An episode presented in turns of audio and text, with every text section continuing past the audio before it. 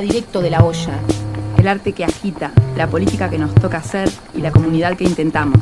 Porque urgente es otra cosa, revolviendo la polenta. Revolviendo la polenta.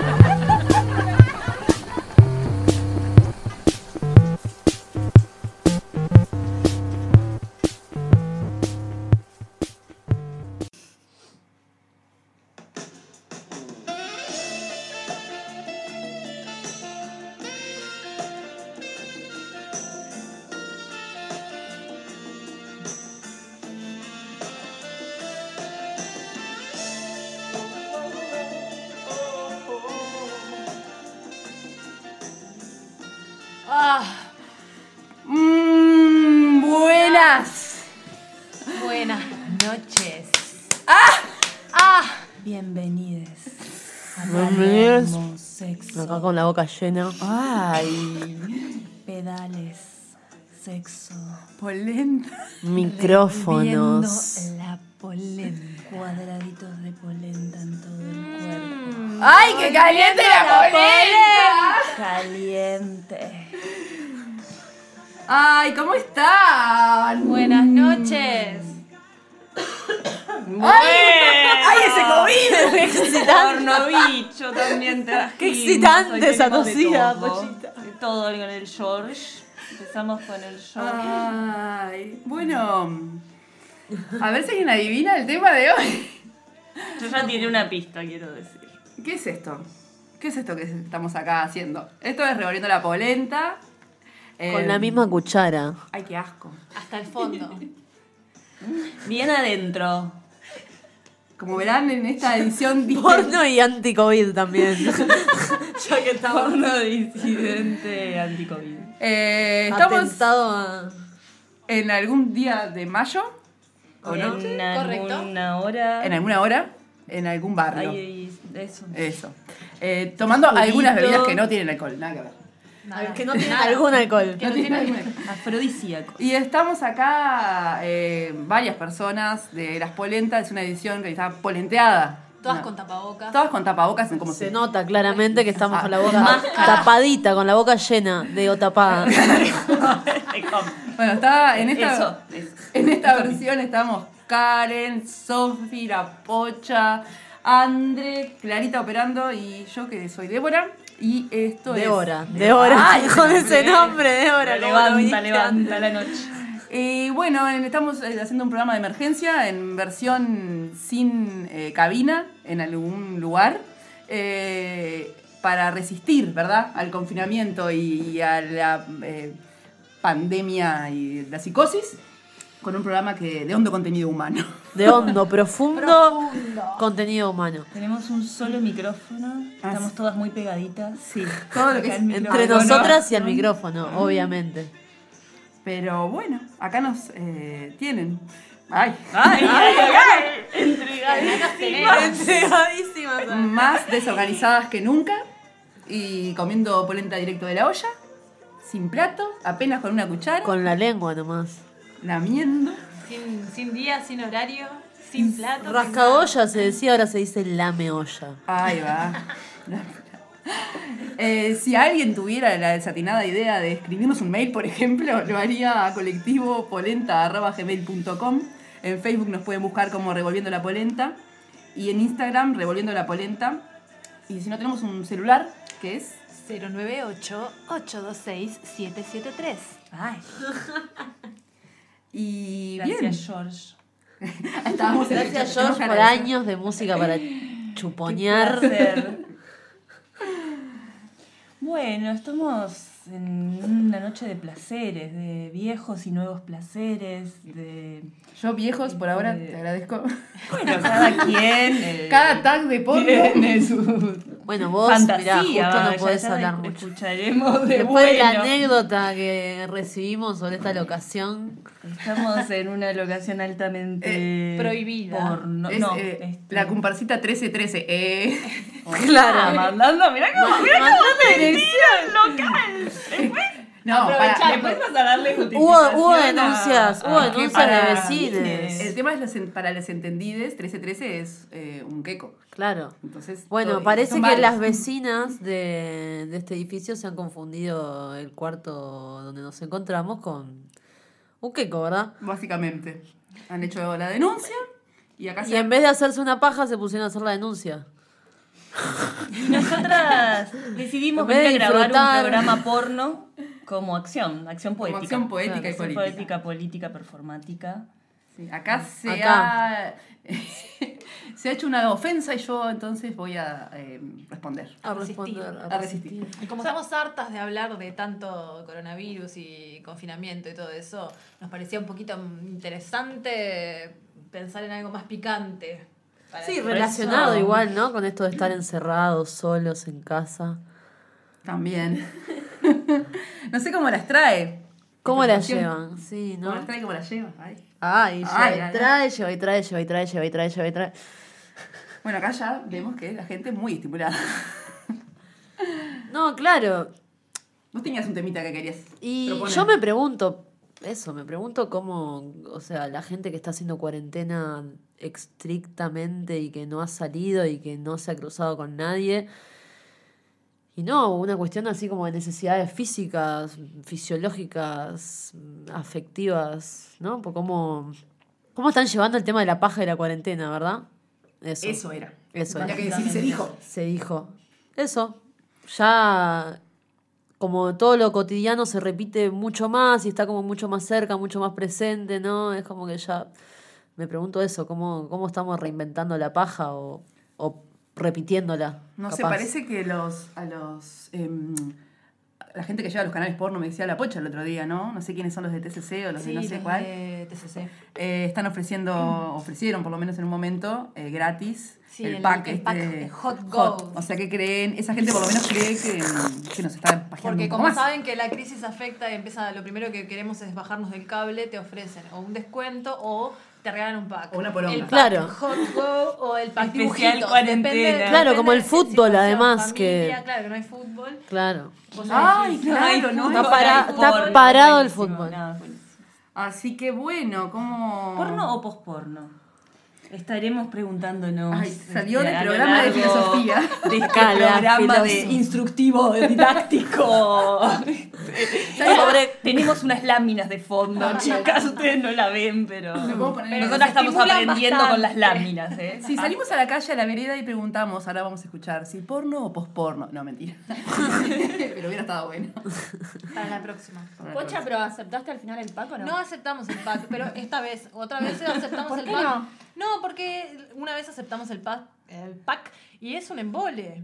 Es ¿Por? muy aburrido. Eh, ya vamos a entrar en esta cosa Bien, de lo que es el porno tradicional y todo eso, pero el, Claro. el pack porno tradicional No lo de los canales de ¿cómo es que No, se llama? No lo. No estás conforme con el servicio de TCC. No, y de hecho estoy a punto de bajarme y en cualquier momento. Incluso con tu pack. CCC. sí, Metete el pack, ¿sabes dónde? Paquete. Tremendo paquete. Tuve, tuve el placer de ver Divas TV, que ahora Débora nos va a contar un poquito. Y Dios, nada, es para, nombre. es para reírse un poco, para llorar. no, no, Divas para- TV. Cualquier cosa me la paja. O sea que la paja con porno no estaría haciendo. ¿Con qué estaría haciendo? No sabemos, pero... No, el- con el porno de TCC. Con el porno TCC no, por lo pronto. ¿Qué otro porno hay? Ay, no, por suerte. Digo, a la mano. 0800. Eso también pensábamos, ¿no? revolveme. Básicamente, t- Google pones porno y no, no pones ni siquiera, ¿no? No tenés ni que poner. No, eso es verdad. Cada vez que O te querés descargar una película- Por todos lados el porno en prácticamente cualquier Sí, ventana. pero que generalmente es un virus que te caga en la computadora. también. No tiene nada que ver con calentarse. Sí. Bueno, que te calienta en otro sentido. La, la, la. Estuvimos La igualmente en esto de, de- de abrir la conversación con el, nuestro interés de que metan cuchara a otras voces. Estuvimos preguntando un par de cositas como para eh, estimularnos en la conversación y entonces por ahí podemos escuchar eh, en cualquier orden y para que ustedes tengan que determinar qué es qué, eh, respuestas a dos preguntas. Una que es, em, si te digo porno, ¿qué te pasa? Y la otra que es, ¿cómo es o cómo sería tu fantasía porno? Y algunas de las cosas que nos dijeron fueron estas. Siento al mismo tiempo intriga, curiosidad, algo que me polentea y frustración y decepción y mucho odio por la producción, la industria cultural del porno y cómo eso nos educa afectivamente y nos normaliza. Pero también encuentro que es un terreno muy rico y fértil para dar disputas desde el deseo. Habría suspenso, superposición de situaciones y de secuencias, juegos de poder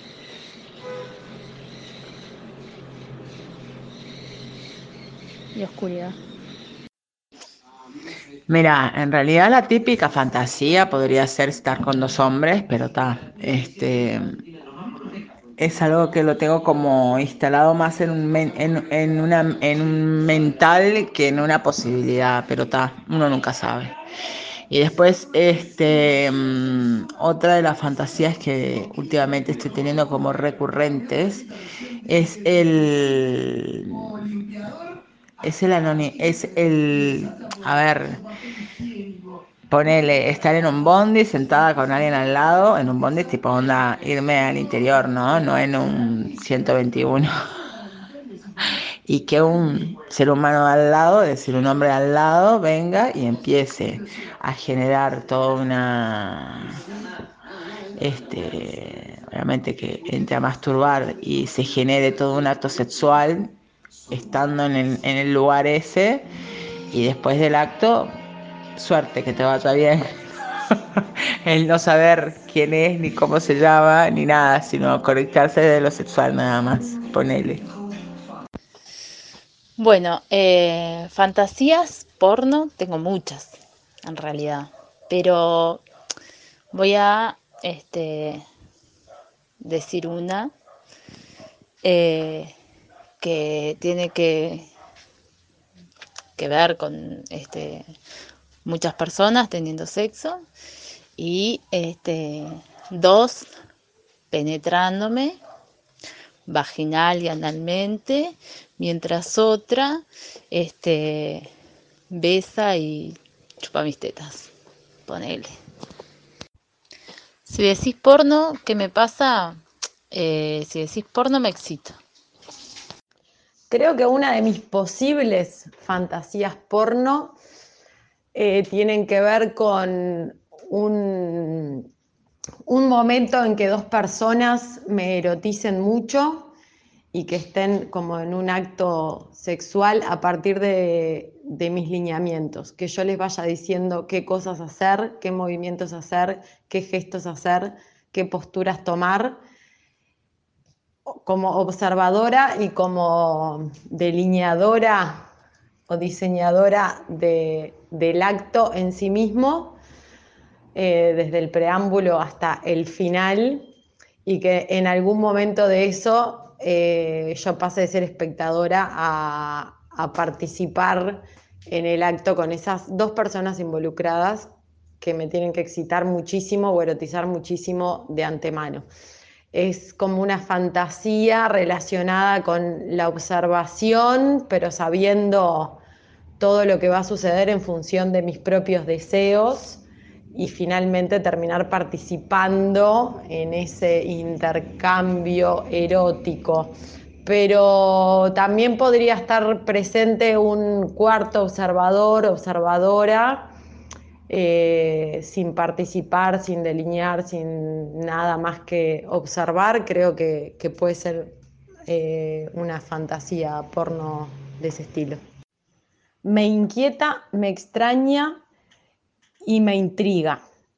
No soy consumidora de porno, nunca consumí porno, no me genera excitación en absoluto las poquitas cosas que he visto de porno. Eh, me genera extrañamiento porque me cuesta pensar en la excitación a partir de las pocas imágenes que he visto del porno. Nada me excita menos que las imágenes de porno que conozco. Me inquieta porque me pregunto por qué no he consumido algo que es tan consumible y me extraña porque me genera extrañamiento eh, las distintas maneras de excitación que hay o que se generan a partir del porno. Eh, y gran parte del extrañamiento tiene que ver con que desconozco muchos desarrollos o muchas manifestaciones del porno, como no canónicas o no tradicionales, y me genera un poco de intriga también, pero no me veo muy seducida por el porno en general. Para mí pornografía es exactamente la mercantilización de una necesidad fisiológica, ¿no? El sexo es una necesidad, es, un, es como una gana, es como un, una, un mecanismo de placer, ¿no? Eh, del, del ser vivo. Y nosotros vamos siempre a recorrer al, al, al sexo al final de reproducción pero sin embargo el ser humano tiene una conciencia y, y, nada, lo ha mercantilizado hasta porque tenemos muchos tabúes y no podemos mucho hacer las cosas que realmente nos gustaríamos. Por ejemplo, a mí, pornografía para mí tiene por lo menos cinco hombres, solamente hombres, de todo muy velludos, como osotes y con mucho cuero y, no sé, olor a vaselina. Es eso. uh, qué linda palabra. Cuando me dicen porno, eh, me pasa que es una palabra que siento que, que me excita, que me representa, que me, que me nutre, que es como, como mi día a día. Yo siempre digo que para mí cada acción que, que ejecuto en mi, en mi día a día es porno. Así, desde, desde, lo laboral, desde el encuentro con otros, desde el sé, batirme un café con leche, desde el vestirme y verme un espejo y sentirme porno, desde, bueno, casualmente la música que escucho siempre es como porno también. Eh, ahora estoy con esto de, del confinamiento en mi hogar y mi cuarto es porno. Tengo un cartel frente a mis ojos que dice I love porno. eh, I love sex, perdón. Eh, así que eso ya lo... Ves que en mi mente siempre está la palabra porno presente. Eh, es una palabra que me gusta mucho. Me gusta decirla en lugares donde donde en realidad, entre comillas, es prohibida, porque es una palabra que, que desacomoda a los demás. Y me gusta eso de, de poner a la gente en situaciones porno incómodas. Los focos eh, iluminando las vaginas. Hemos vuelto. Eh, a mí me llama la atención esta cosa de, de dos cosas. Una, algunas aclaraciones que tenían que ver con no me pasa nada con el porno, que es como que la que más martilleaba, con no me pasa nada, no me pasa nada, a mí no me pasa nada. Sobre todo en mujeres, ¿no? Sí. Y después, esto otro de, del, del trío, como algo, en algún caso, como, bueno, sí, el trío, como una, como una cosa tan consagrada que ya no da para fantasía, porque es como, sí, ta, tendría que decir el trío, pero... Pero lo dicen igual. Sí. O sea que es como un denominador común. Y también es como una fantasía y todas dicen no realizada, ¿no? Porque es como esa cosa de que es trillado, pero nadie Estamos se anima. organizando una lista, ¿No? vamos a empezar a girar un drive, ¿verdad? Vamos a hacer grupo de a tres. Sí, Hay no, varias que dicen, no me importa. No me importa, claro, si es varón, nena, nena, nena, nena, nena. Bueno, perfecto, grupitos de a tres. depende de quién. Y Hay- les mandamos. Pero sí, eso me llamó pila la atención y como la, el contraste, ¿no? Como que algunas cosas eran... ¿Con quién? ¿Con qué? Eh, la, la oposición entre algunos que eran como no me pasa nada, nada que ver, no me excito, o incluso no, hasta un enojo con, también re legítimo, ¿no? Como de la injusticia y de la mercantilización de todo. contrastando con otros que ya estaban caliente, caliente. Era como gente que ya quería todo, contarnos cómo se batía el café con leche y, y que nada, eh, sí podía encontrar un lugar de, de excitación o de erotización, por lo menos en el imaginario. Capaz que después le pasa que ve porno y no Sí. pasa tanto. Es que no creo que sea excluyente necesariamente eso, ¿no? Como que podés enojarte mucho con algo que te calienta mucho, capaz. interesante. Te la tiro. No, quizás tener como una racionalmente una opinión de algo y un- una, una posición explícita, explícita, pero, pero luego, bueno, estás ahí, y yo qué sé, y lo ves y algo te pasa. No sé. Yo pensaba esto del tabú, ¿no? Como parecería que ya no es tabú, pero sí. Y entonces como que hasta dónde, ¿no? Porque por un lado la Hasta gente el que- fondo, de Pocha. hecho, yo les mandé a algunas personas la pregunta y varias personas no se animaron a contestar. Sí. Y entonces eso tiene que ver con el tabú. Sí, alguna- algunas ¿no? amigas me dijeron, "Ay, dale, no, dale, sí, ahora te estoy bañando a la nena, sí, estoy haciendo los deberes, todo el mundo con la me gente voy a bañando a la Claro, me lo voy a pensar para después. Tremendo. Tremendo, claro. está, No, no, dejá, no me mande nada. ¿Estamos acá con Yayo? No, no lo digas, Vanessa. Como que es fácil decir, ah, no me pasa nada o, o, o no es tabú, pero después resulta que sí. No, Pero capaz que caliento. gente que sí decía que le calentaba, pero que cuando tenía que describir la fantasía, ¿no? Como bueno, abstracto. medio como sí. Eh, ah, bueno, habría cuerpos y habría gente y oscuridad y yo qué sé, ¿no? ¿No es cierto? Como no poder decir. Pero bueno, igual a mí. Igual es difícil como relatar una fantasía porno. Yo, por un, si por un audio. hay- Va a hay salir un en par una que- radio. Hay que, hay que ser como un poco ¿Cómo, experto. ¿Cómo relatarías la tuya? No, no, yo por eso me veo como incapaz, por eso lo tiro. De hacerlo. Eh, Digo, vos- como que vos tenés la fantasía, pero después transmitirla de una manera porno también, que es lo que le estamos criticando a los audios, es difícil. Ah, claro, no le pedimos. Qué buena observación. Ah, Metida, ¿eh? Claro, porque les estamos pidiendo porno gratis, no van a trabajar para nosotros estas personas. Claro, después andamos vendiendo los audios, tipo, ay, Claro. sí, yo lo que quiero es que. La gente tiene claro, la gente tiene claro, no se va a Sí, pero. Sí, como también de la presencia del pene, ¿verdad? En los relatos. Ah, mucho. Además del trío, el pene. Sí, en un momento pensé.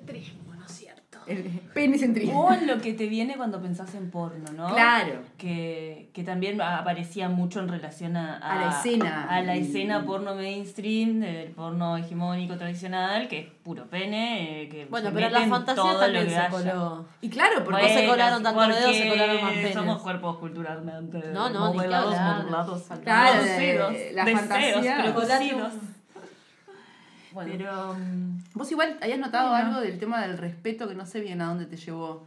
No, porque por ahí me, me llamaba la atención alguien que hablaba del post-porno, del porno feminista, ahora no me acuerdo bien cómo se refería, en relación a que era más respetuoso de las mujeres y a mí en ese momento yo pensé... Te deserotizó también, Me ¿no? deserotizó un Porno y respeto. Como que no me dieron ganas de ir a Che, ¿cómo será ese porno? Yo mí, por mí, arranque sin mí. Vayan yendo, yo les hago una sopita para cuando terminan. Pero pensaba en esto más desde co- como del placer de las mujeres, ¿no? El pla Claro, más que respeto, no quiero que me respeten, quiero que me Claro. quiero, quiero sentir placer con eso y quiero como que mi placer tenga un lugar y que no sea subordinado al placer del masculino, de, de la gran pija. Claro, que se digamos que lo políticamente correcto y lo pornográfico o lo calentate un poco no, no está muy de la mano, qué sé yo, es como, ¿no? Claro. La, la correctez siempre La tiene que ver con... No, siempre está del otro lado de la espontaneidad también un poco, entonces...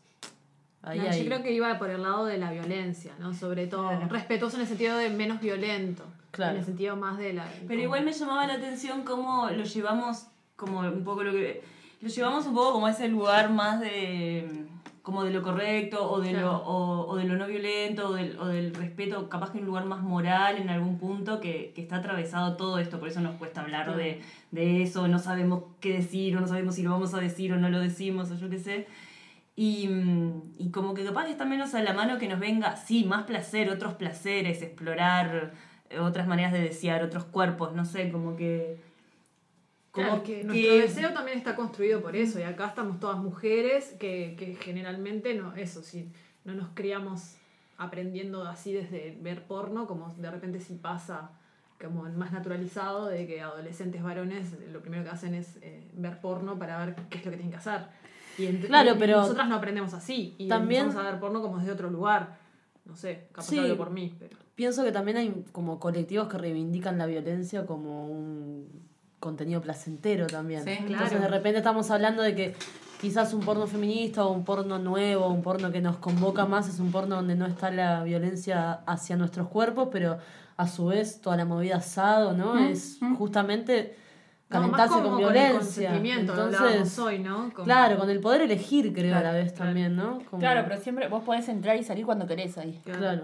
Aparte de eso, como la construcción del deseo en todo ese proceso es como cómo sabes qué es lo que te gusta si solo viste siempre lo mismo. Claro, saca, porque me como- te saca del primer plano, es como... Pero ah, pensando en esto de la reivindicación de la violencia, no ir osado, eh, como que un rol lo tiene eh, esto de los acuerdos y la explicitación eh, en lo que pueda, podamos desear. Pero después, claro, el porno como un producto que nos educa o que nos que crea subjetividades, muchas veces depende de cómo esté la persona que ve, pero ponerle un adolescente que no tiene contexto, en que la casa no, o sea, que no tiene educación sexual, no sabe ponerle que capaz que ve un producto de porno ético, ¿no? Más gente que se recopó hizo una cosa que está de más, ellos trabajaron bárbaro, le pagaron bien, ¿no?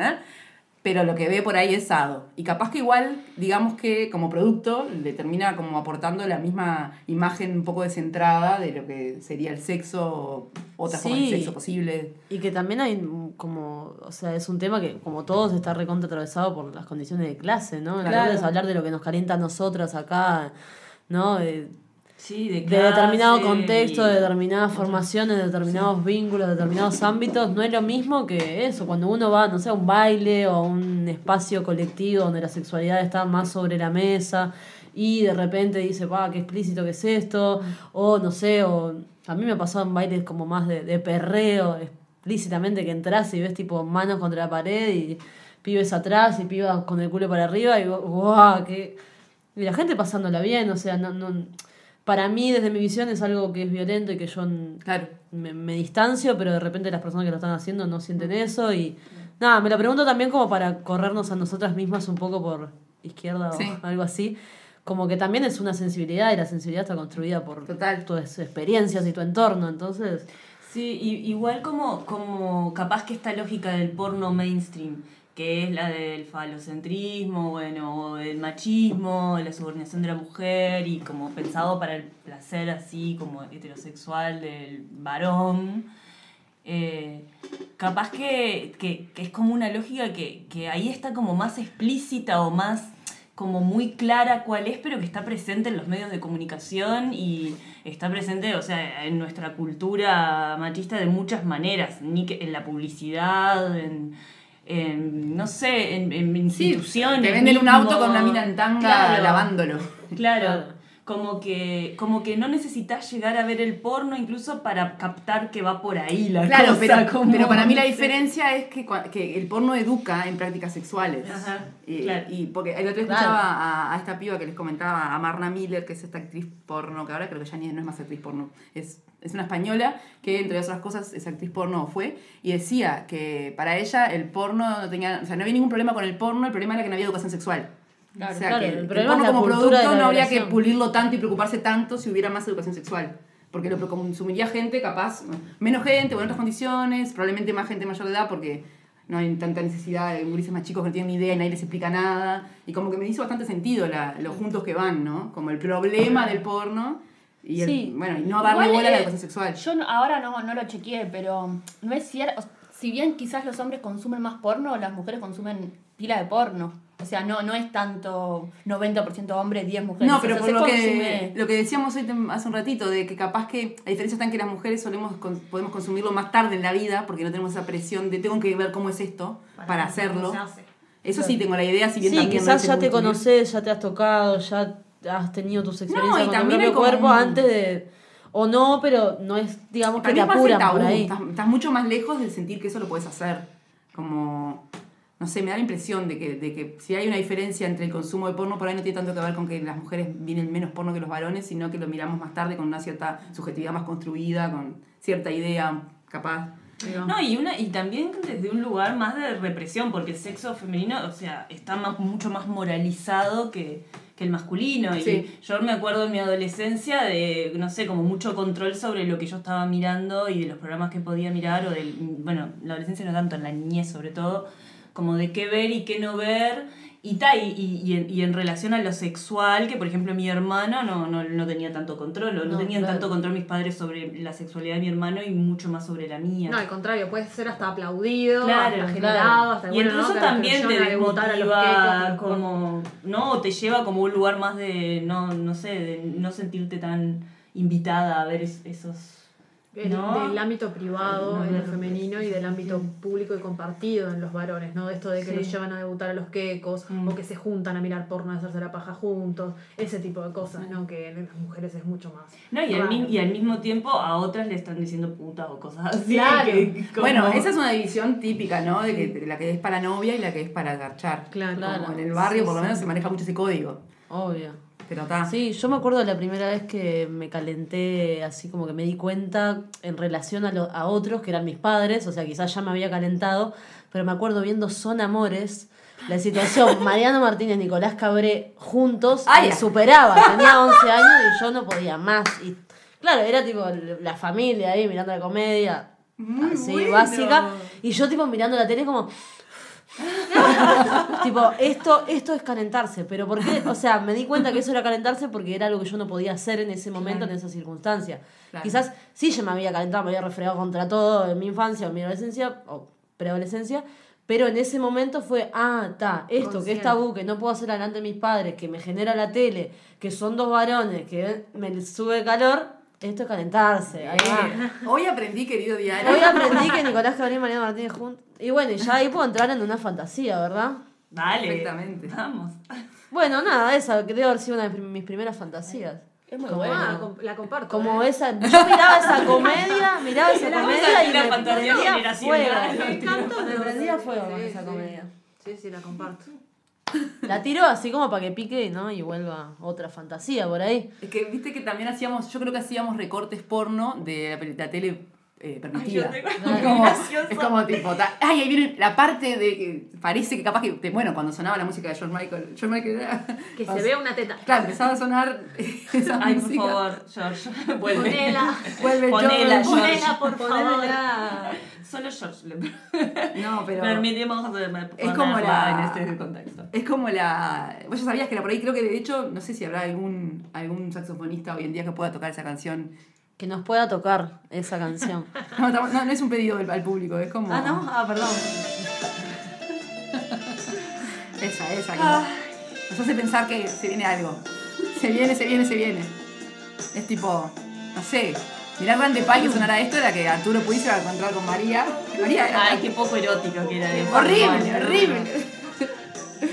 Claro, No, quizás eran eso, quizás lo, lo que circulaba o lo que yo me cruzaba a veces de, ¿no? de cosas más porno en la tele, me acuerdo en la tele de la casa de mi tía, que era como, ta, sabía que estaba Venus y no sé qué, y, y entonces y era como algo que no me convocaba para nada tampoco, entonces, bueno, quizás como dice Debo, en, en lo que sí estaba permitido, le, le buscaba el costado. Cierto recorte. Cierto Ay, yo me recorte. acuerdo de, de mi primera hora, me hicieron acordar con esto de, de Son Amores, de mi calentura de infancia. Yo no sé qué, qué edad tendría, pero no sé, tendría 8, 9, 7, no sé.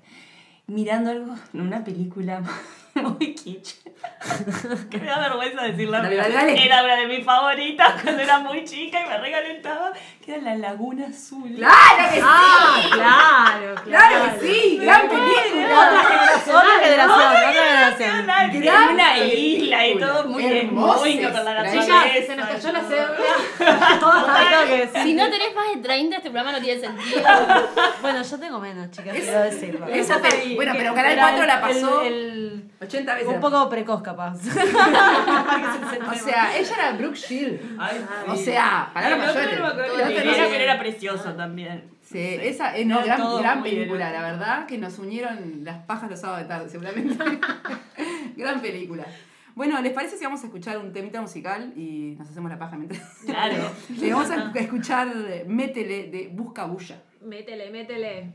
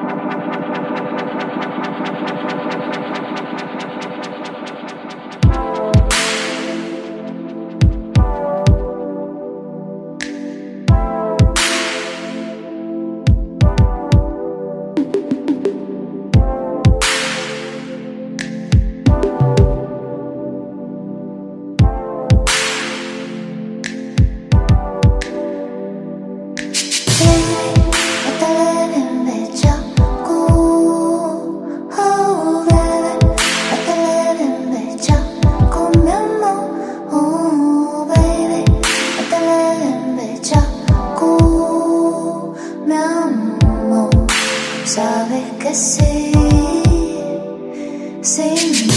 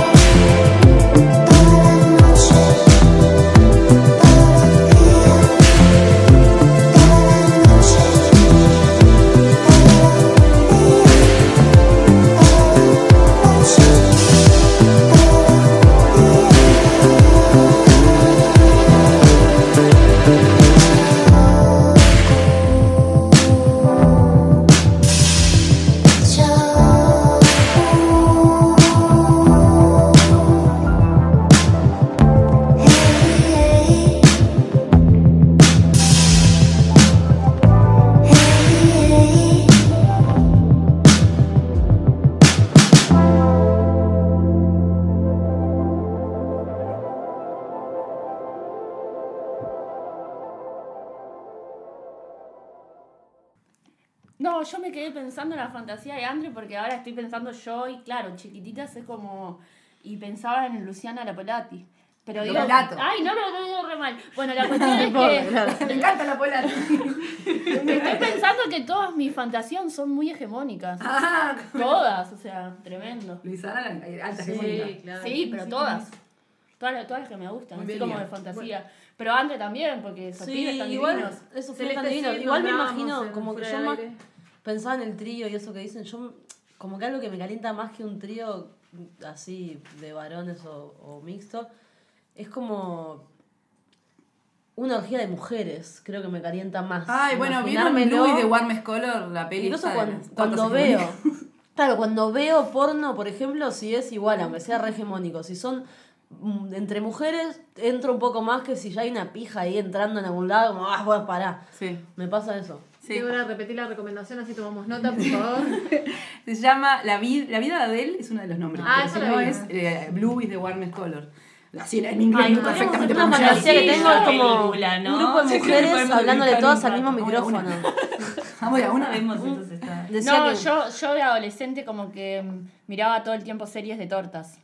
O sea, era ¿Cuáles son esas series? Era lo De sí, adolescente, ¿están sí, de los 90 son. ¿Qué series de tortas hay? O Ah, sea. The L Word, por ejemplo. The L Word. No, ni idea. Eso es hace como 15 Gente del interior sin cable, chiquilina. No, no, pero internet. enteré. Pero ahí también, todas eh, super chetas, re lindas. Claro. Todo hegemónico. Bueno, en esta, en la de la vida de él también. por favor. O sea, Sí, el nivel de belleza no te llega, o sea, te calienta, pero cuando a la bella ya te la estás dando palo vos misma, tipo, nunca me va a mirar. Sí, a mí me gustó mucho la vida de él. No, a mí me A- gustó, a me mí me pareció bella. que-. Claro, para mí está. O Y sea, la como trama que no me funciona, parece- claro. funciona, porque no puedes no erotizarse. o Ahora. sea, como... No sé, no sé, me pareció un poco forzado. Orange is the New Black. Ah, también. Otra recomendación de una serie de tortas. Hay una, Este argentina, sí de hay una casa. argentina que se llama Plan B también. Plan B. Sí, Plan B. Que está Maruja Bustamante y Bien. otras actrices. Gente. Está bueno. Anoten. Anoten, ahí va, recomendaciones. Y bueno, Y entonces, yo creo que también en esto de pensar en las, las cosas lésbicas que nos calientan, eh, está algo de lo que veníamos hablando, ¿no? Del, de qué del porno podría ser distinto o qué tipo de porno puede ser distinto para que, para que algo nos pase, ¿no? En esto de que no, bueno, ver una pija entrando en un lugar, no sé qué, o que siempre está dirigido al varón, o que es súper heterosexual. Y como que hay una movida, esto que, que por allá escuchábamos en uno de los audios, ¿no? De posporno, que por momentos puede parecer que tiene que ver con el porno feminista, pero a mí no me queda claro. Si... ¿cómo es, ¿cómo es eso? Contanos. Eh, Vamos acá a la licenciada en posporno. Eh, voy a citar a, La a- poslicenciada. acá la, la autora Laura Milano, que ha escrito un libro que se llama Usina Posporno, Disidencia Sexual, Arte y Autogestión en la Pospornografía. Y que tiene una etapa muy sobria, que nada tiene que ver con lo que yo hubiera imaginado. No, esto, esto me va a ir para, Está todo- todo dediado para que te libro, sorprendas cuando lo abrís. Y bueno, ella acá como hace una presentación, o sea, sobre, lo, sobre el posporno, es un libro en realidad que tiene un montón de entradas, este, mismo de sus experiencias, de su investigación. Fue una investigación académica en realidad, pero ella también participó de talleres y de performance y de experiencias post-porno. Este, y, y bueno, hace un recorrido por, por el post-porno en- entre España y Argentina.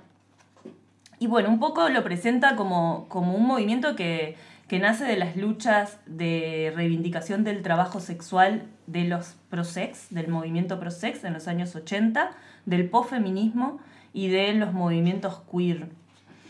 Y mm, bueno, es aparece como una crítica al porno hegemónico desde el lugar de las disidencias sexuales. Ella lo, lo vincula bastante a las disidencias sexuales Que y una- al posfeminismo, digamos, como esta línea más queer también del, del feminismo. Una aclaración, ¿no? Cuando decimos porno, eh, porno hegemónico o porno mainstream, es el porno. Cuando pensamos en Claro. porno, toda la gente que respondió los audios, salvo esta excepción que menciona el porno femenino. Es como que cuando pensamos porno, pensamos eso. Digo, por si alguien está pensando que es una categoría muy particular, no, es el porno. Y bueno, algunas cosas que dice, bueno, eh, lejos de estar atados a una categoría identitaria, desde la disidencia sexual se busca promover otras lecturas de las corporalidades no normativas y nuevas formas de agenciamiento sexo-afectivos. Eh, las activistas de la disidencia sexual encaran nuevas estrategias políticas que toman como plataforma su propia corporalidad y sus deseos para criticar los efectos normalizadores y disciplinarios de toda formación identitaria, basada en las dicotomías masculino-femenino, hombre-mujer, impuestas desde un orden sexual heteronormativo. Pará, pará. Todo eso hay que llevarlo a como una escena. un Digamos que esto es un poco como, como una fundamentación de la relación de la disidencia con el posporno y, y qué es lo que está de, de fondo, ¿no? Es como ella lo está vinculando al posporno a un movimiento que surge de las o sea, protagonizado por disidencias sexuales. Partiendo de la base de que el porno hegemónico, el que nos llega a la mayoría de las personas, es hecho por mujeres y varones con cuerpos perfectos, con pijas grandes, tetas grandes, y, rara vez se ven eh, cuerpos di- diferentes, menos que menos disidentes, y bueno, como reivindicar el derecho a- al sexo y el placer ya de, los, de las disidencias y etcétera, eso ya es una cuestión política re fuerte que, que, que va por ahí, ¿no? Claro, y también con la experimentación, con los placeres y con los deseos y con otros cuerpos y con otras, o sea, con, con lógicas que no son estas que venimos observando que era muy básica y se repite como en todas las películas porno con mínimos cambios, ¿no? Es como lo de la serie Netflix, que es como la misma serie, pero con el mismo formato, que, que le ponen un poco una narrativa diferente. Creo que el porno incluso hay menos variación, pero... Pero bueno, sí, acá después sí sigue. El porno es una de estas estrategias porno, por medio de múltiples lenguajes expresivos. Bueno, eso, este es un texto así como que tiene esta parte más académica y otras partes más así literarias, más de testimonios. Este, pero todo eso habla también de otras maneras de placer, de dar visibilidad a sexualidades disidentes, de experimentar con la sexualidad de una manera lúdica, desprejuiciada y creativa. Te puedo preguntar, porque hoy hablamos de que vos viste una peli que yo quería ver antes de este programa y no pude porque no la encontré. Si alguien la tiene, me la pasa. que es... eh, Que te la va, pasen. que me la pasen bien pasada, que es eh, la de eh, Alfonsina Carri, Las, hijas del fuego. Sí, la vimos en Radio Pedal. Claro, La estoy pensando que estoy pensando que, ten- que alguien de la radio tendría que poder eh, prestarla, el, el link, porque yo ese día no fui. Entrega. Albertina. Albertina, yo dije Alfonsina. Ah, sí, Albertina algunas películas capaz Ah, interesante la propuesta de la compañera. Bueno, porque nada, yo me quedé con la idea de que justamente la, eh, lo interesante de esa peli, entre otras cosas, era que se trataba sobre eh, tipo el porno, pero también era como en sí mismo un material que podría considerarse porno y a la vez con, eh, fue con un porno lésbico y un Sí. viaje. Claro, para mí era bien posporno esa peli. Claro, me refería a porno, pero no en el sentido mainstream, pero Claro. sí como, pero sí, porque en realidad si vos mi, la descripción decía eso, como una, un- una road movie porno lésbica. Claro, porque también es como vos, te- siento que también es una reapropiación del término, ¿no? Si Claro, vos haces claro, una peli como esa y le decís, bueno, esto es un porno, igual dice porno lésbica, pero como, como resignificar el porno, porque el post-porno es también ponerse a un costado, decir, no somos ese porno, somos otros. Por eso, pero y pensando en lo que estabas leyendo y en que vos viste esa peli, como que si hay alguna cosa que... Sí, total, o sea, es una peli en donde se está experimentando con la sexualidad y con los cuerpos, Mm. diferentes cuerpos y entre mujeres y no binarias y... Debe haber algo de lo, del arte, ¿no? De lo estético, de hacer que eso sea sexy, porque yo en el tráiler me pareció hermoso. Y Claro, también yo siento que hay algo como del, del modo en el que hacer porno, que no solo Sí. hacer un porno para la tele, ¿no? Que el porno, eso, el porno mainstream es porno para la tele, para la pantalla, y que siento, bueno, por también así cosas que me han llegado del post-porno, yo nunca lo hice, pero me contaron. no, pero bueno, que, que tiene que ver también con la experiencia, ¿no? Con esta cosa más performática, ¿no? De, de claro. ir y generar una experiencia pública, de placer entre estos cuerpos disidentes, cómo, cómo se visibiliza no solo a través de la pantalla, sino también en otras prácticas, en otras Sí. cosas. Que, que tienen que ver al final con la performance. Muchas veces Sí. que hay mucha gente que dice, "Ta, esto a mí no me calienta, me parece una obra de teatro, o por llamarlo así muy banalmente una obra de teatro, sino como esa cosa más, más de lo escénico, o más de, de cómo poner el cuerpo en situación que no sea simplemente actuar para una cámara que después va a ser televisado. Sí, de, de intervención también, tiene algo como de lo provocador, De como tiene la perfo claro. también, de, de la performance, de, de hacer una acción que interviene en, en un espacio en el que no se espera de pronto ese Claro. tipo de acción y, y te- sí, el- ah, me acuerdo hace unos años, ¿se acuerdan de esta de, en la UBA que hubo como todo? Sí. una- Claro. Sí, un- yo soy muy conservadora, no, no me gusta como ir a, a, a una obra y que pase algo que... así. Que no me espero. Sí, sí, Bueno, yo no te muy invito. conservadora, muy conservadora. No, no A mí quisiera- decime que esto va a Con ser todas las porno, locas que hay porno, porno acá. o no sé qué, Sí, sí, si no- sí. Si va a ser porno, que me avisen antes. ya saben cómo me pongo para que me invitan, te diría yo. Ya, ¿No te habíamos avisado que esto terminaba en orgía?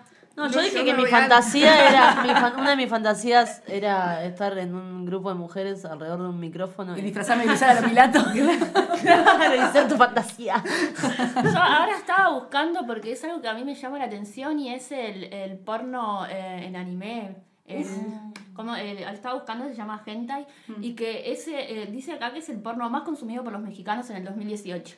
Y es rarísimo, porque Realmente dato específico no, que estamos a manejando. mí, no, a mí no me calienta eh, que sea ilustrado, Animado, animado, pero A mí hay me calienta sí. más que sea ilustrado, O sea, ¿sabes? sí, A estoy volviendo a pensar en las cosas de cuando somos, éramos chicas. Sí. Y también supe recortar porno de unas películas en anim- animadas. Sí, sí, a mí la animación, o sea, me, me No parece que es algo como más metafórico también, ¿viste? No es tan explícito, entonces de última hay algo, me acuerdo de unos cómics también que Pero hace ¿viste unos años. Sí, la revista Fierro era eh, a- Sí, alto nivel de cap- capaz que sea Sí, de sí, ese sí. anime, es, lo que no sí, me excita. pero bueno, es explícito, pero ta, es un dibujito, digamos, no es, o sea, Claro, pero lo que dice Sofi no es lo mismo anime que, que las ilustraciones de algunos ilustradores que ya son recontra conocidos por ser mega eh, sexuales, las, todas las, claro. los personajes siempre era todo como muy de erotización Sí, estamos total. hablando mucho de lo visual también. Y yo quería decir que hoy, justo cuando escuchábamos los audios de las compañeras, algunos audios por cómo estaban dichos ya me hacían entrar en una. y que a mí me, me calienta bastante lo auditivo, ¿no? Tipo la, la voz. La hotline califica como La porno. hotline. Nunca Qué llamé a la hotline, pero llamé, llamaría ya mismo. ¿Cómo se ¿Existen todavía las. Ya que estamos en la radio, ¿verdad? Tendríamos que haberlo pensado mejor. Para... Ay, Ay, está todo repensado. en este momento. Googleame, llamame ¿Quiénes ya. quieran Pedaleame pueden ya. comunicar. No, porque la verdad que no tengo ganas de pagar que 100 pesos el minuto de salir esas cosas. No, No, pero es cierto, eh, la, la voz es re Lo importante. auditivo, ¿no? Como que siento que ahí hay eh, incluso todavía otro plano un poco más abstracto todavía, que bueno, es una voz, no, no De sabes hecho- si es masculina o femenina. ahora pensando lo que vos decís, eh, en el porno y en el post porno, por lo menos lo que yo he consumido, casi que no hablan. O sea, no hay Ah, eh, ah, solo sonidos, ah. de- Solo de, sonidos. gemidos, nada más. Claro. Sí. aparte de un tipo de gemido, ¿verdad? Como- no sé cuál. Me gustaría hablar con tu vecina. Para que nos pase el material, Bueno, a ver cuáles que- eran los. los Para mí lo peor de todo es que creo que escuchaban se acá. quejaba cuando yo estaba estirando o algo. Claro, no, señora. El, el yoga me pone así. Claro, me tiraba la pete de pirata y se, se, se, se conjaba más, creo, que en otros momentos. No idea de Bueno, eso me hace pensar en otra de las características eso de, de- del post-porno, a diferencia del porno mainstream, de el do it yourself o el hacerlo vos con tus medios, autogestión. Eh, por más que hayan películas, por supuesto, como esta que traías, que es más una producción que incluso atraviesa toda Argentina, no sé.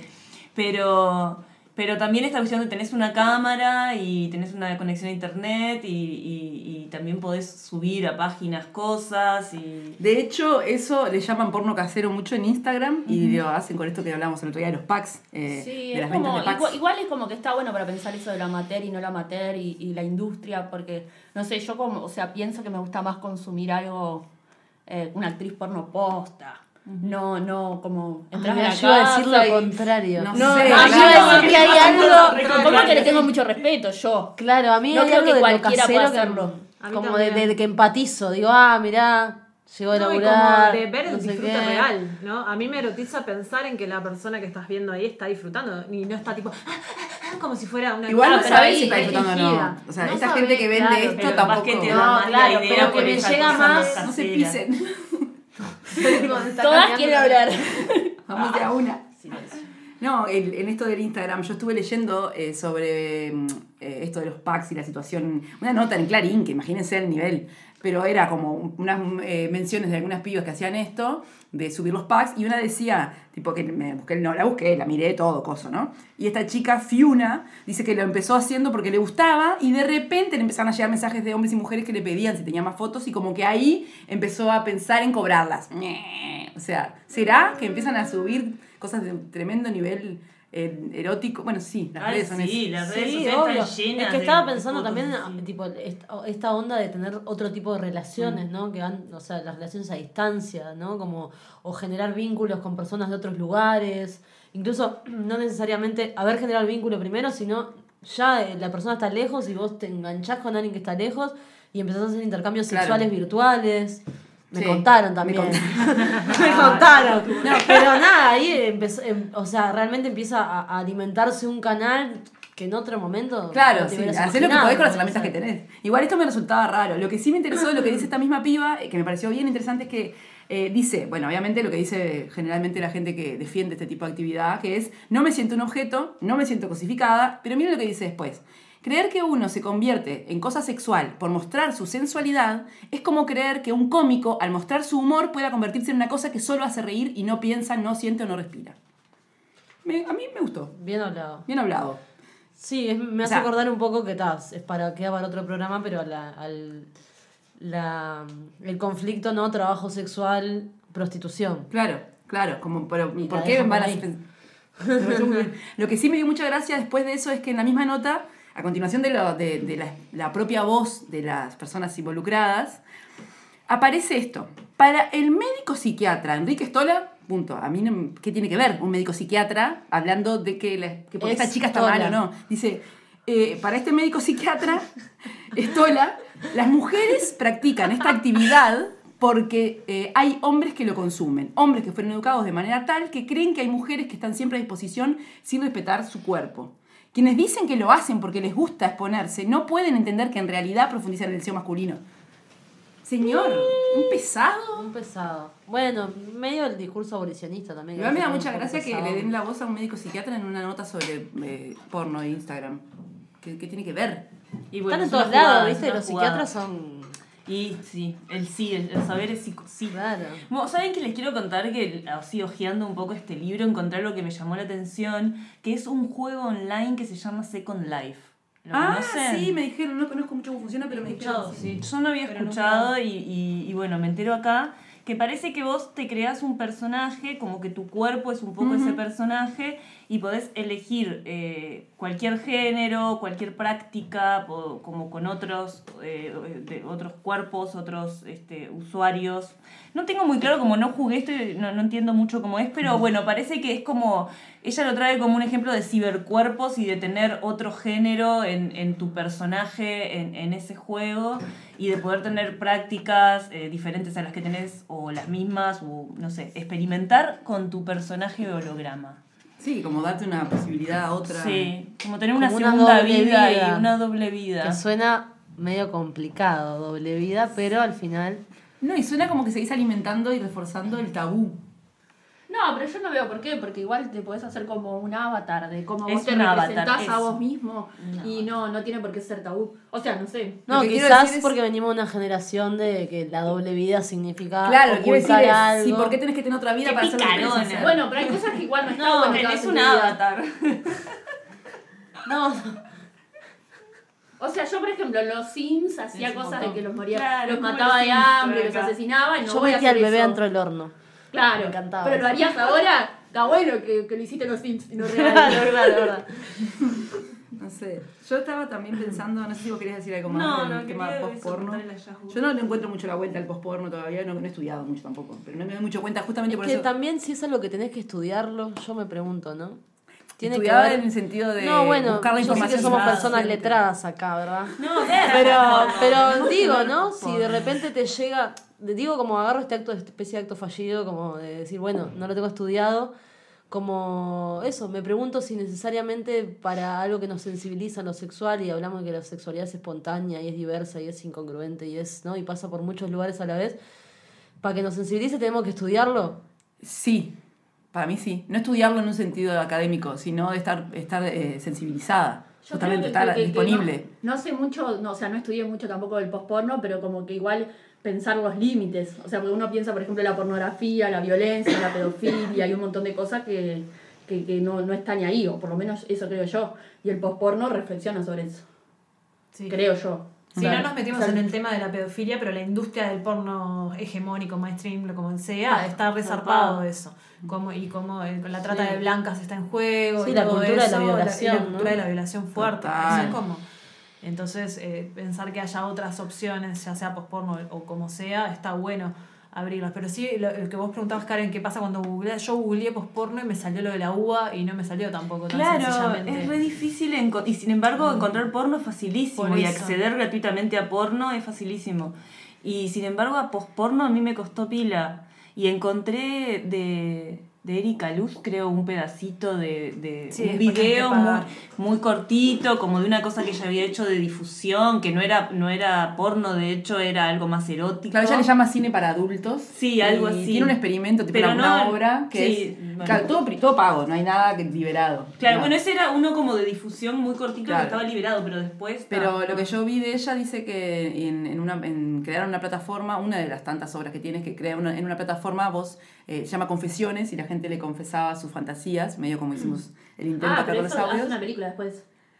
Que se llama Eh, Confesiones. Puede ser que haga una película, pero a la sí, vez yo la vi. a la vez ella siempre hace dos cortos por mes con todo eso que le van mandando, elige dos y hace un corto, hace dos, hace un corto de cada uno. O lo hizo durante un tiempo. Digamos que fue una acción continuada en el tiempo y no tanto, no solamente una película. Yo no, no sé si es en confesiones, pero hay una, por ejemplo, que capaz que sigue eso que vos decís, Débora, de que es eh, una flaca que el novio la engañó, entonces se filma a ella, eh, hace una fiesta en su casa y se coge, pero a dos pibes así resarpado y lo filma y se lo da a, a, a su novio, o sea, como venganza. Mira. Nada, me, me pareció que re que puede ser como la fantasía de alguien, Claro. llevarla al ser, audiovisual.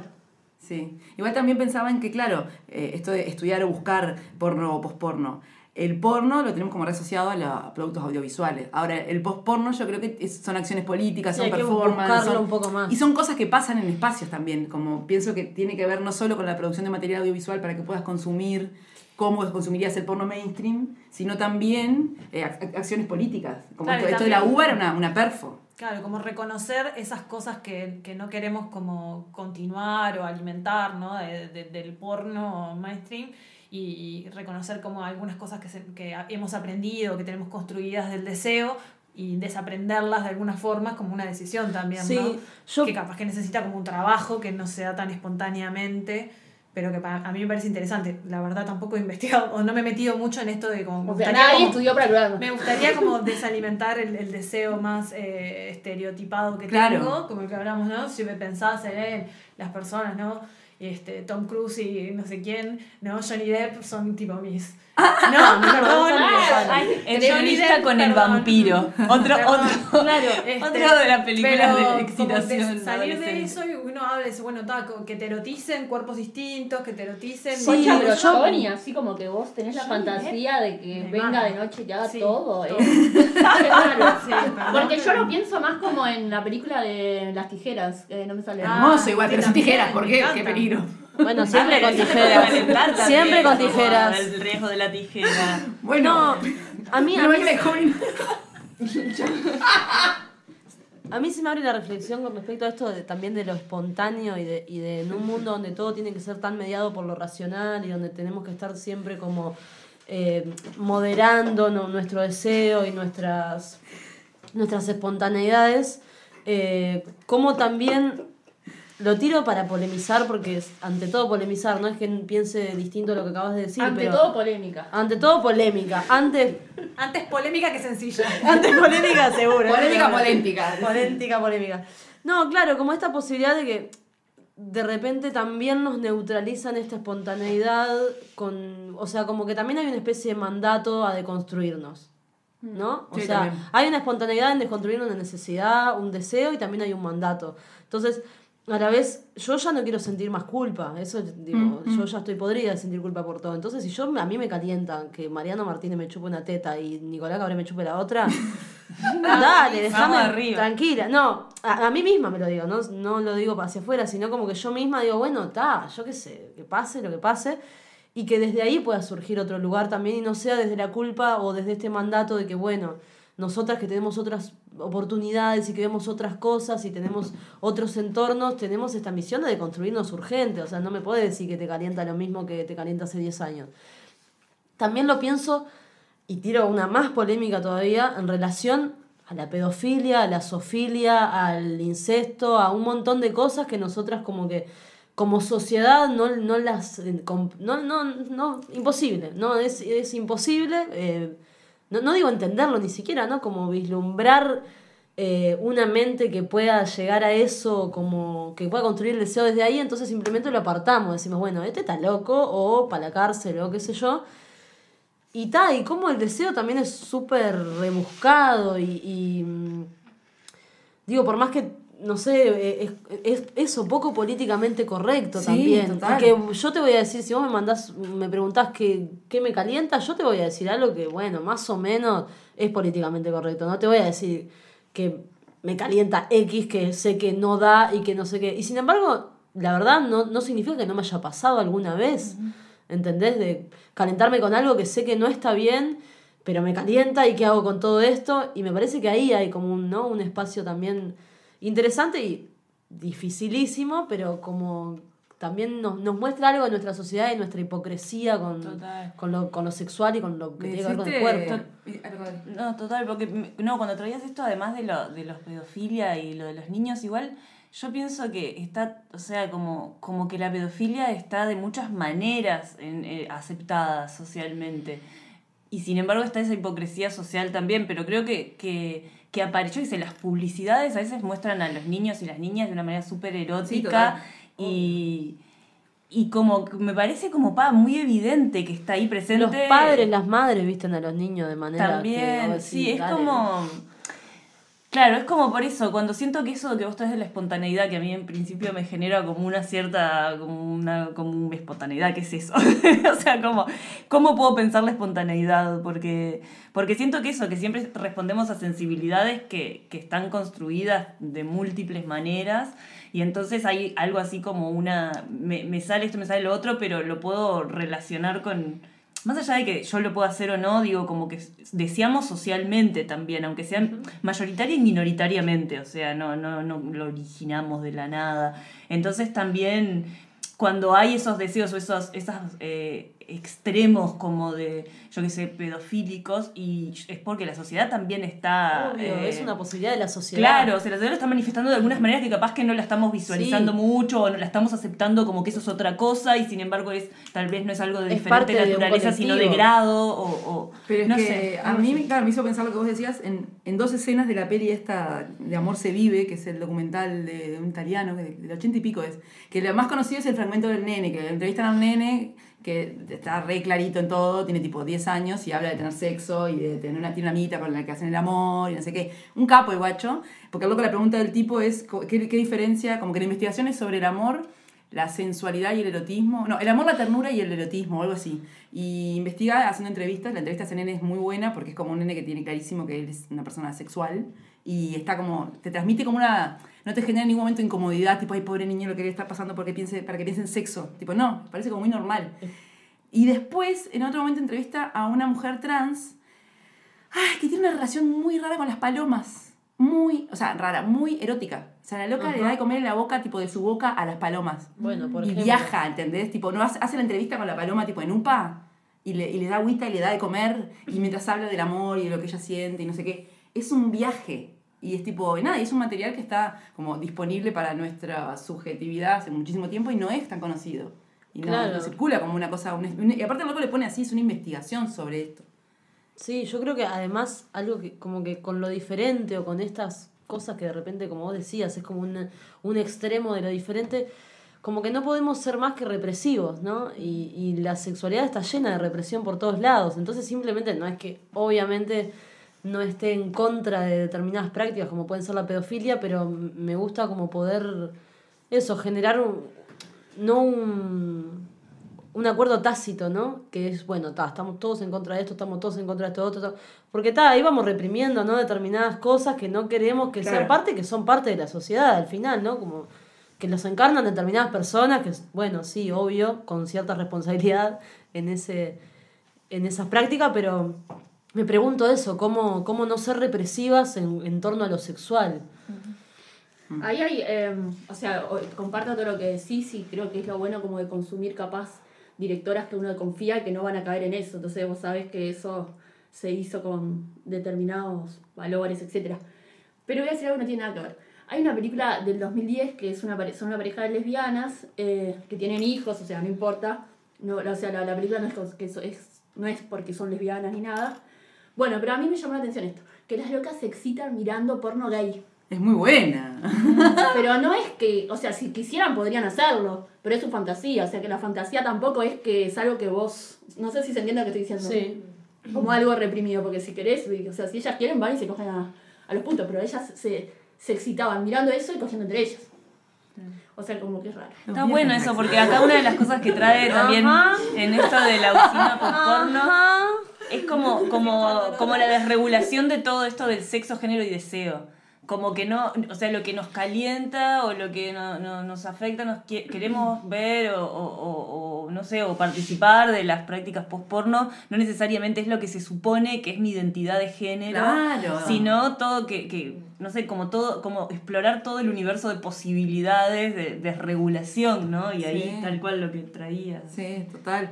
Ahora estaba pensando también en, en, me acordaba de algo que había leído hoy de mañana sobre... No, me, enojé mucho, me calenté iba a decir, pero no correspondía. me Vamos a enojé. hablar bien. Vamos a hablar bien. Porque... Ay, en una nota que eh, parecía más seria que otras, que leí cosas pedorras de Clarín, de acá y de allá, buscando sobre todo como contexto para... como rioplatense, ¿no? Porque era como mucha cosa de, del, del, de porno por ahí, ¿no? Entonces buscaba como algo de qué onda la, la- el sexo por acá, el porno por acá, y decía esto del canal del canal Divas TV, que es un canal que no sé, creo que ya murió, no sé si sigue existiendo. No sé, cuestión la, que- la necrofilia hablando de murió también, que no, No. lo nombramos. Ah, cierto. Pero Divas TV era un canal de... Hablando, hablando de murió. No, Diva- claro, Divas TV fue un canal porno que para mí ya murió, pero capaz que sigue vivo. Eh, nada, pensando en, en- Pero uruguayo, ¿no? Uruguayo. uruguayo. Y pensando en cómo, eh, nada, podría ser muy para alguien que se ponga a hacer un emprendimiento de ese estilo, eh, ahora, no sé, en 2015 eran las notas que yo leí, por lo menos la mayoría, eh, y cómo puede ser tan, no, o sea, una persona de nuestra edad, creo que tiene un poquito más de edad que nosotros, el tipo este que es el Marcelo, no sé cuánto, el, el que mm, creó Divas TV, eh, Mauricio Pena. Y nada. Ah, está activo, perfecto. Eh, y sigue reproduciendo la misma lógica de, de- de que venimos hablando, ¿no? De mainstream. O sea, el porno se sigue creando en gente con, capaz con otro contexto, como podemos ser una generación que ya medio que está un poco crítica con ese porno, y sin embargo sigue haciendo lo mismo. Pero del paisito para el mundo, ¿no? Del paisito para el mundo. Y ahí me llamaba la atención, al final me quedé con cosas Quiero contar una anécdota de que vi una, una de producción de Divas TV muy bizarra en una eh, tipo club de bochas era. Wow. Imagínense la situación, muy a la uruguaya. Ah, ay, por ay, crítica, Porno oriental. pero- Y viña la chinita. No, no, no, no, Ay, no, ay, no, un mate, bizarro, chupando de la bombilla ter- sin era como parar. para reírse y y eso, a mí me, me pasó que calentarme cero, me empecé a cagar de risa. Pero vino la en concha. caja, vino Ah, en caja. Faisal. Como, no me acuerdo. Este, vino en caja y, y duchas tipo de vestuario de club deportivo. Y bueno, una escena lésbica. Igual por todo lo que está diciendo está muy bien igual. No, Hasta no, ahora no, no. me pareció- era, tenía como esa cosa Club de de, bocha. de lo uruguayo. Me haces acordar a, a las publicidades de Grapamiel Vesubio. Ay, no, bueno, así, así. Ay, el caballo, el caballo, la mina acariciando el caballo. Bueno, re porno ese- esa Re porneta, ta, pero claro, no te calienta ni Nada. allá. No, y pensaba, este loco, eh, yo cuando leí la- una de las cosas que leí fue una entrevista que le hicieron. Y la verdad que me llamó mucho más la atención las cosas que hablaban del tipo como en su persona y lo que la mierda que, tiene en la cabeza, que de lo que hacía con el programa, ¿no? Claro. Con, lo- con el canal. Porque en un momento ta, hablan, te preguntan el tipo qué pasa. Obviamente alto marquero hasta un momento, después ya no, andaba calzado. Sí, yo antes andaba calzado, pero ya no. Tipo, ahora estaba totalmente reformado, pero había tenido una, Una baraja. oscura. Alta baraja. Y en un momento, cuando está hablando de que no se droga, porque le preguntan cómo se lleva con las drogas, porque también asocian, ¿no? Tipo, trabaja con el sexo, coso, drogas. Eh, le dice, bueno, que las dejó. eh, ¿A dónde? le dice, no se acuerda. Con la amnesia, claro. Pero miren esto, porque dice, hace una, analogía ta, muy homofóbica. Decidí dejar de hacerlo porque, por, pelo- por lo pelotudo que es drogarse. Demoré mucho en darme cuenta, pero ta, yo no le encontraba sentido. Me mentalicé y yo, si no quiero tener sexo con hombres, no lo voy a tener. Así me pongas un chumbo en la cabeza. Dice eso para después decir que si no quiero drogar, no va a drogarse. Como, ¿por qué? Entonces después dice, entonces si no quiero drogarme, no me drogo y listo. Como, ¿por qué tuviste que explicarnos que no coges con hombres aunque te pongan un chumbo en la cabeza? Para decir que no te drogas. Pero o sea, este el señor eh, es el dueño, porno. no, es el Ah, dueño de... De Divas TV, De o sea TV. que nadie más mira Divas TV, el de- dueño de es todos un homofóbico. O sea, del 12, del 14, 14, 13, 13, 16, 16, todos esos que tienen el, el nombre del. el número de puerta en el nombre, que son Ajá. tipo varios. Eh, Como Yaguarón. Yaguarón, de Río Branco, Paraguay, no sé qué, Paraguay. Branco. Todos esos que tienen un, nom- un número son de. Y ahora tiene uno en el Pinar. En el Pinar le puso kilómetro 27, porque es más difícil poner el número de puerta. Buenísimo. kilómetro. Es verdad, yo sí. Kilómetro, kilómetro. Y lo, otro, 27 al y, cuadrado. y lo otro muy gracioso que decía por ahí también era que mm, si le preguntaban si quería que alguno de los hijos tiene dos hijas y un hijo, tomar la posta de la empresa. Y él decía, sí, seguro, alguno de ellos, si me vas a elegir el varón. Arranca, arranca. Esa es, esa es la cabecita que está detrás Han del caído porno. los cinco sus suscriptores. O de sea que el porno oriental no va. No va. Vemos post porno y suscribamos, no, no, capaz que. No sé si hay posporno Habría- para suscribirse. No, pero no de Uruguay, digo. Digo ¿Cómo que del no? mundo. Inventemos la industria nacional. Sí, Podríamos claro. empezar también, ¿no? Ahora que hay que reinventarse. Bueno, vamos cerrando entonces y abrimos la cámara, cerramos el micrófono. Ya en este nivel. Che, no, ¿Les parece si nos vamos a escuchar otro tema antes de hacer el último pedacito del programa? Sí, y también tenemos la polenta de letras. Por eso, pero primero vamos a escuchar Mechi Chiape y el tema que se llama Tres. Bueno, dale.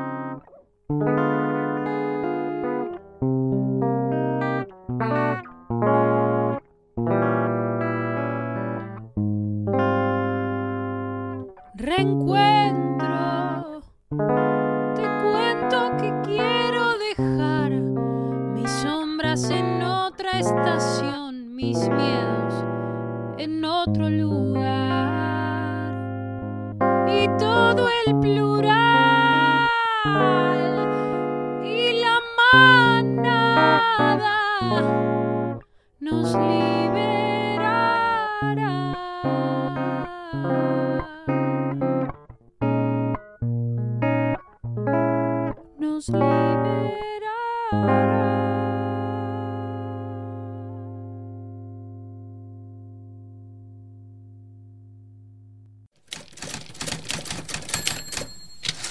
Polenta de letras. Mujeres de verba libre.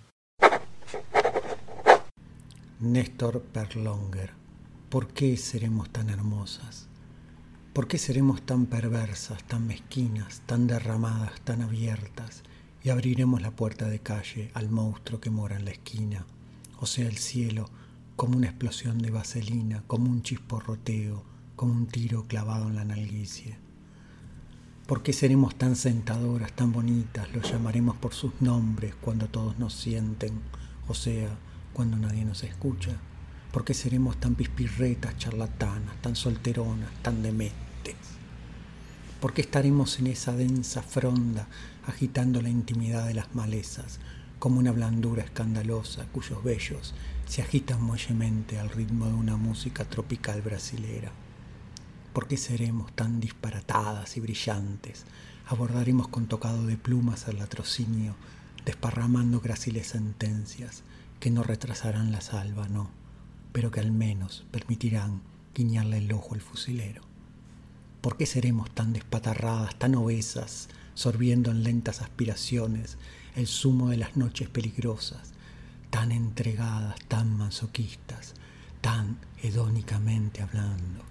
¿Por qué seremos tan gozosas, tan gustosas, que nos bastará el gesto airado del muchacho, su curvada muñeca? Pretenderemos desollar su cuerpo y extraer las secretas esponjas de la axila, tan denostadas, tan groseras. ¿Por qué creeremos en la inmediatez, en la profundidad de los milagros, circuidas de coros de vírgenes bebidas y asesinos dichosos, tan arriesgadas, tan audaces, pringando de dulces cremas los tocadores, cachando, curioseando. ¿Por qué seremos tan superficiales, tan ligeras, encantadas de ahogarnos en las pieles que nos recuerdan animales pavorosos y extintos, fogosos, gigantescos? ¿Por qué seremos tan sirenas, tan reinas, abroqueladas por los infinitos marasmos del romanticismo, tan lánguidas, tan magras? ¿Por qué tan quebradizas las ojeras, tan págida la ojeada, de reaparecer en los estanques donde hubimos de hundirnos salpicando, chorreando la felonía de la vida, tan nauseabunda, tan errática? Martes una y media, ponele. Dejé las herramientas y me aprendí un porro. Al toque me llaman, al celular. Atiendo, era laburo. Y bueno, hay que ir. Era cerca y la mina que me llamó era una vecina del barrio. Buena onda. Así que un poco olor a flores no la iba a asustar. Me lavé los dientes, me até la canana de herramientas al vaquero y bajé. El día estaba raro, pesado, un poco de sol asomando entre las nubes y algo que estaba por pasar en el cielo, seguro. Llegué al toque, era re cerca. Me miré un poco en la ventanilla de un auto y toqué el timbre. El apartamento era hermoso. Ricos olores, no sé, saumerio y un guiso casi pronto. Ella me abrió sonriente. Increíble. Nos saludamos como cualquier electricista con una clienta nueva, pero las miradas estaban en otro canal, más animal, ponele. Me dice lo que necesita, un enchufe, lámparas, yo qué sé, eh, esas cosas que hago. A esta altura ya estaba totalmente desconcentrado. Me subí a la escalera y arranqué con el taladro. ¿Te jodes si me doy un baño? Me dice. Me río. La miro. No, para nada. Dale tranqui. Pasaron cinco minutos. La música y el vapor empezaron a salir por abajo de su puerta. Puerta que tenía un vidrio arriba. Vidrio por el que los dos sabíamos que se veía. Se veía todo. Se abrió la cortina de la ducha. Ella se estiró para agarrar la toalla. Sus brazos fuertes terminaban en unos hombros dibujados con pincel. Y por lo que no pude dejar de ver, el último sol del verano lo tomó solo en tanga, calculo. Salió del baño y nos reímos. Terminé mi laburo, ella terminó el guiso. ¿Querés un té? me dice. Claro, gracias. Nos sentamos en el sillón, que era bastante chico. Su pierna izquierda, la de la cicatriz en la rodilla, rozaba la mía. El sol se había escondido completamente en dos minutos. Sin la luz prendida, quedamos mirándonos. Me ofreció miel, acepté una vez más. Hubiese aceptado cianuro si volvía a ofrecérmelo con aquella boca abundante en carne. Me tomé el té y charlamos pila. Nos miramos todo el tiempo, como buscando algo. Ella metió los dedos primero en el tarro de miel y después en mi boca. Todavía siento lo dulce en sus manos y lo húmedo de mi lengua. Tomar agua de la botella y que se te chorree por la boca y por el pecho. Estar caminando por la noche entre un montón de árboles y, y encontrar una piscina de barro caliente y zambullirme y mirar, estar ahí. Experimentar con, con la sensación del barro en el cuerpo, tocarme, tocar como algo del tacto con las hojas, las plantas, con, con el frío, como con la sensación de calor y frío. Sí, como el placer de meterse algo en la boca, algo como líquido y dejárselo como mucho rato hasta que se transforme en otra cosa, ¿no? Como una pasta, como algo que estás ahí. Chocolate. Un chocolate caliente, un helado, algo que se derrite, que O lo mismo la, la sensación de, de tener algo entre las manos que va cambiando de textura. Como poder estar amasando algo, amasando algo El que. olor de eso que estás amasando. denso, que muy chirlo y de repente se va poniendo como más denso, más espeso y tenés que hacerle cada vez más fuerza y tenés que meterle como cada vez más cuerpo. Y crece también, se eleva, se mueve. Se calienta la masa, ¿no? Como que levanta el calorcito. Bañarse en el mar desnudo de noche. Tomar sol en la azotea desnuda. De día. Sí. Loca estaba. Tomando algo. Esas cosas que, que te dan libertad, ¿no? Como, no sé, andar en bici durante mucho rato, mucho rato, mucho rato y perder la cuenta ya de a dónde vas, cuánto tiempo vas, ya como, como los mantras, ¿no? Lo Mm, placentero de lo mántrico. Sí, dejarse ir. Dejarse llevar. Recibir el peso de varias personas en una especie de masa de cuerpo. Cuando te lavan el pelo y te lo masajean. Sí, que un cachorro chico venga y te lava de los pies. No se copan. Sí. Sí, me pienso cuando te pisa alguien. Vieron que pisás que te hay como una, como una descarga del peso del otro. Como, como cuando alguien te aplasta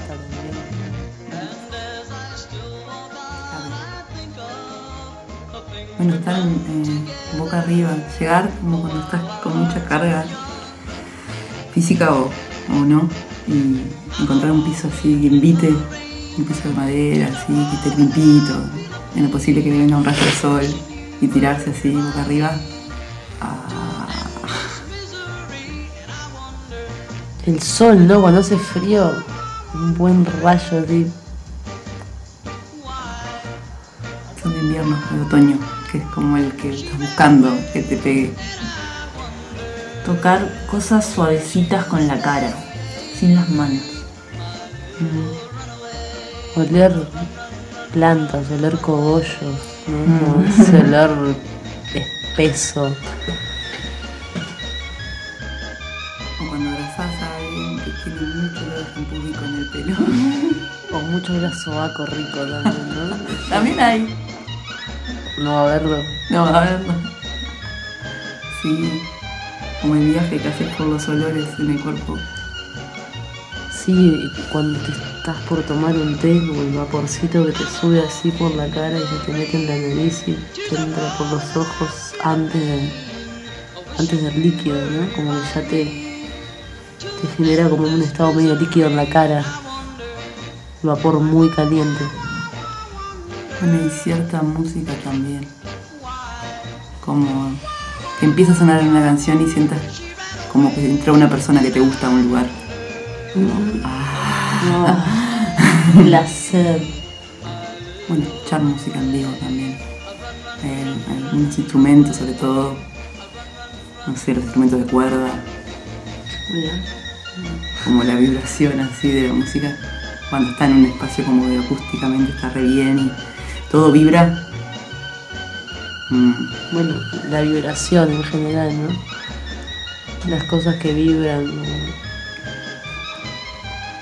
que como que te muestran algo de tu cuerpo que no te lo muestran otras cosas que no vibran. Sentir tu propio cuerpo vibrando. Bueno, cuando vas en bondi o en auto o en moto o en algún medio de transporte de ese tipo, que va más rápido. Bueno, la bici también por las calles de adoquín. La bici también y además vas ahí sentada en la bici, ¿no? Tiene sus cosas. Vale. Claro, pero te podés, en un auto, por ejemplo, si no sos la que manejás o en un bondi, hay algo que te podés relajar, no tenés que tener control. Total. Que está más bueno, capaz, o bueno, es otra experiencia. Pero también dormimos muchas veces. Bueno, ese estado, ¿no? De estar por dormirse ahí medio que estás despierto, pero estás contra el- imaginando cosas para soñar, como induciendo un poco el sueño. Ahí te pueden venir unas fantasías. Y ahí depende de lo que te imagines, ¿no? Ciertos estados de la luz. Una luz muy tenue en una habitación oscura. La luz de la luna. El rayo de la luna. El rayo de la luna. Anoche me pasó que, que prendí la luz y era la luna entrando por la ventana porque estamos en algún día de mayo, alguna llena. llena en Escorpio, En. Escorpio, a esta escorpiana. Fue como que apaguen la luz y Gracias. que correr la cara. Y no, no fue placer igual, pero. Pero fue una experiencia. Fue una Fue experiencia mejor que un foco. Vieron que hay algo igual, no estaba pensando en ese límite del placer y el no placer que puede llegar a ser un goce. Como de algo que es una experiencia tan intensa y tan auténtica que no sé si mm, es con placer, pero como raro. Morder. Morder, ¿no? Morder cosas, cuerpos. No, cuando, incluso cuando comes cosas como crocantes o que como que te mordés y tiene sentido como eso de lo crocante, como que te da un placer. ¿no? Morder y que te muerdan, ¿no? También un poquito. Mm. Listo, listo, ya entramos en el terreno de, de cualquier cosismo. De cualquier cosismo. Hermoso. Eh, estuvo bueno esta, este cambio de, de mood, ¿no? Como que cambiaste- hiciste un zapping y volviste y la película de porno era otra. Claro. Era otra. Eh, bueno, nos podríamos ir despidiendo. Con una musiquita. Podríamos ir acabando. como Podríamos ir acabando. Eh, bueno, entonces vamos a escuchar.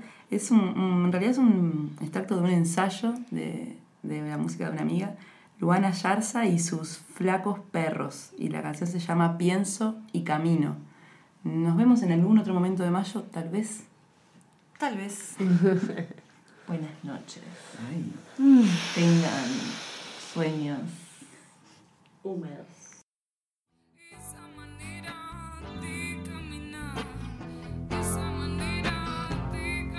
Y